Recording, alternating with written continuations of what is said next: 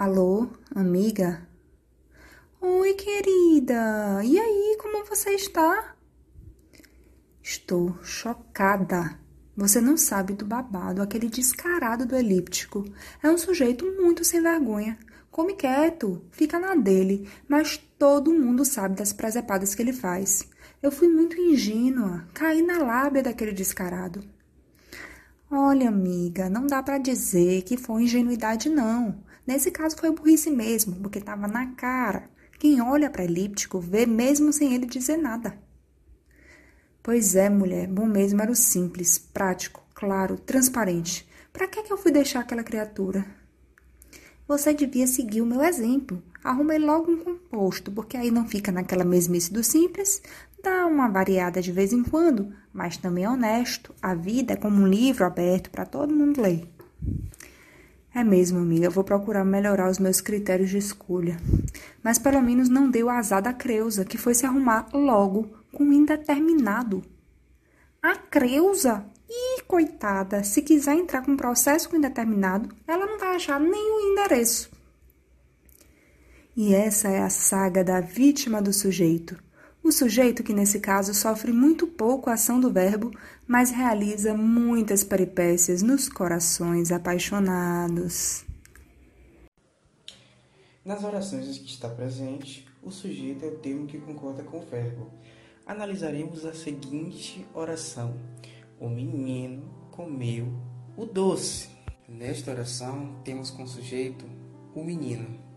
Ao analisarmos o segmento o menino, percebemos que existem aí dois vocábulos, o menino, mas apenas um exerce a função principal da comunicação do sujeito, que é menino, e esse, por sua vez, vai ser considerado o núcleo do sujeito.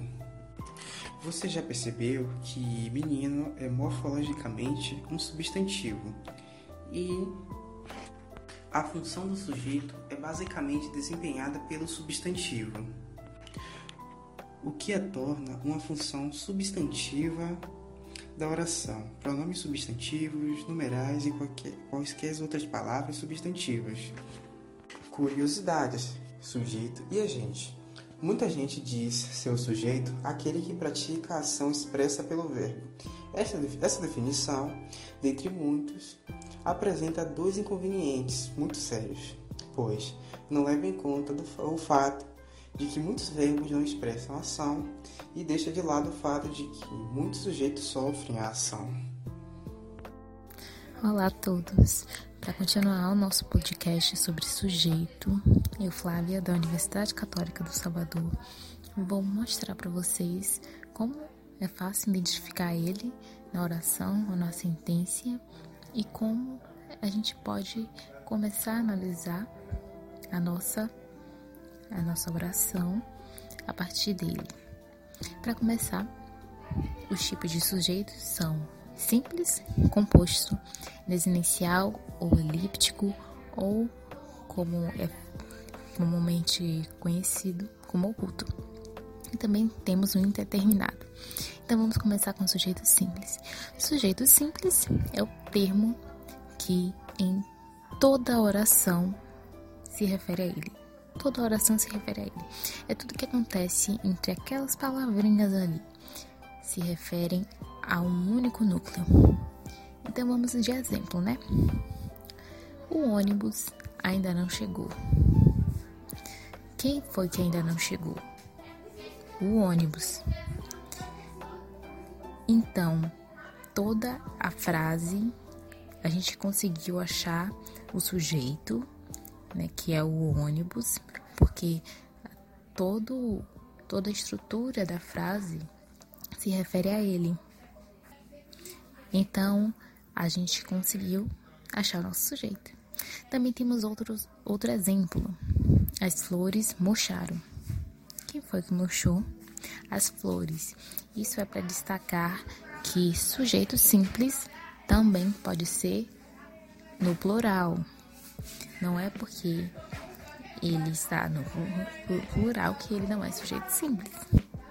Já o sujeito composto é o sujeito que está sempre em companhia, com dois ou mais companheiros.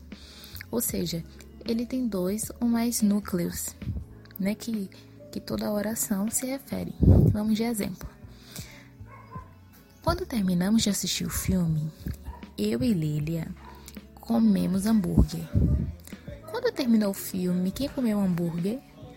Eu e Lilia. Então, eu e Lilia é um sujeito composto. Por quê? Porque temos dois núcleos em que a oração se refere. Vamos de outro exemplo. Os pássaros, gatos e cachorros estavam agitados nessa manhã. Quem foi que estava agitado nessa manhã? Os pássaros, gatos e cachorros. E se a gente quisesse destacar quem, quem são o núcleo de cada de cada sujeito, a gente destacaria pássaros, gatos e cachorros. Estão entendendo? Se tiver tudo legal, manda pra gente um feedback com seu comentário, com você entrando em contato com a gente, porque o seu feedback é essencial. Agora vamos pro outro tipo de sujeito, que é aquele que eu falei com três nomezinhos diferentes, que significam a mesma coisa, que é o sujeito desinencial, ou elíptico, ou oculto. É, vamos dizer que ele é o sujeito camuflável. Ele existe, mas não dá para ser visto explicitamente, ou tão de cara como a gente vê com o sujeito simples e o composto. Mas uma forma de encontrá-lo é através da pista que o verbo dá, ou seja, através da desinência verbal da oração ou no seu contexto. Vamos de exemplo para entender. Exemplo: fui atencioso com ela. Fui atencioso com ela. Quem foi atencioso com ela? A gente vê que o verbo é fui. Quem fui? Eu fui. Então, o sujeito oculto nessa sentença é eu. Porque a gente vê que o verbo ele tá se referindo, tá no tempo no pretérito, né? Mas ele se, recebe, se refere a uma pessoa. Será que é nós fui? Ele fui? Não, eu fui. Tá tudo certo. Vamos de outro exemplo. Seguimos a receita coreana. Quem foi que seguiu? Seguimos a receita coreana. Nós. Nós é o sujeito oculto. Ele pode não estar tá escrito na frase à vista, mas ele existe. Agora, por último, a gente tem o sujeito indeterminado. O que será esse sujeito? Uhum. É aquele que não se quer não se pode ou não se sabe identificar o agente da ação. Ele é mais que um sujeito camuflado, oculto, ele é um sujeito ninja que não não dá para identificar ele, não dá para se ver ele, ele é ele é ninja.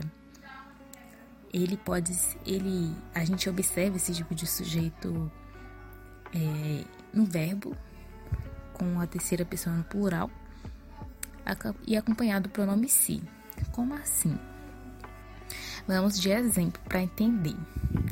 Se eu digo assim, roubaram meu iPhone, o que você, qual sujeito você vai pensar? Hum, não que eu tenha iPhone, gente queria ou não, não sei. Não vamos fazer propaganda de consumismo aqui no podcast, mas enfim, voltando. Se roubaram meu iPhone, quem foi que roubou? Eu não sei. tava aqui com minha bolsa, do nada sumiu, a gente não sabe quem foi. Então o sujeito é indeterminado. Outro exemplo também. Se eu digo assim, comer o meu pedaço de bolo na geladeira. É claro, é claro que tem, teve alguém que comeu esse pedaço meu de bolo. Mas, como eu não sei quem foi, eu digo que comeram. Se alguém comeu, eu não sei quem foi. Também tem outro exemplo muito, muito comum de se falar que é apagaram a luz. Ligaram para você. Aí você já sabe que o sujeito não é determinado. Pronto. Pronto. Se eu digo também, vende-se geladinho, que é muito comum a gente ver essas placas. É... Quem é o sujeito?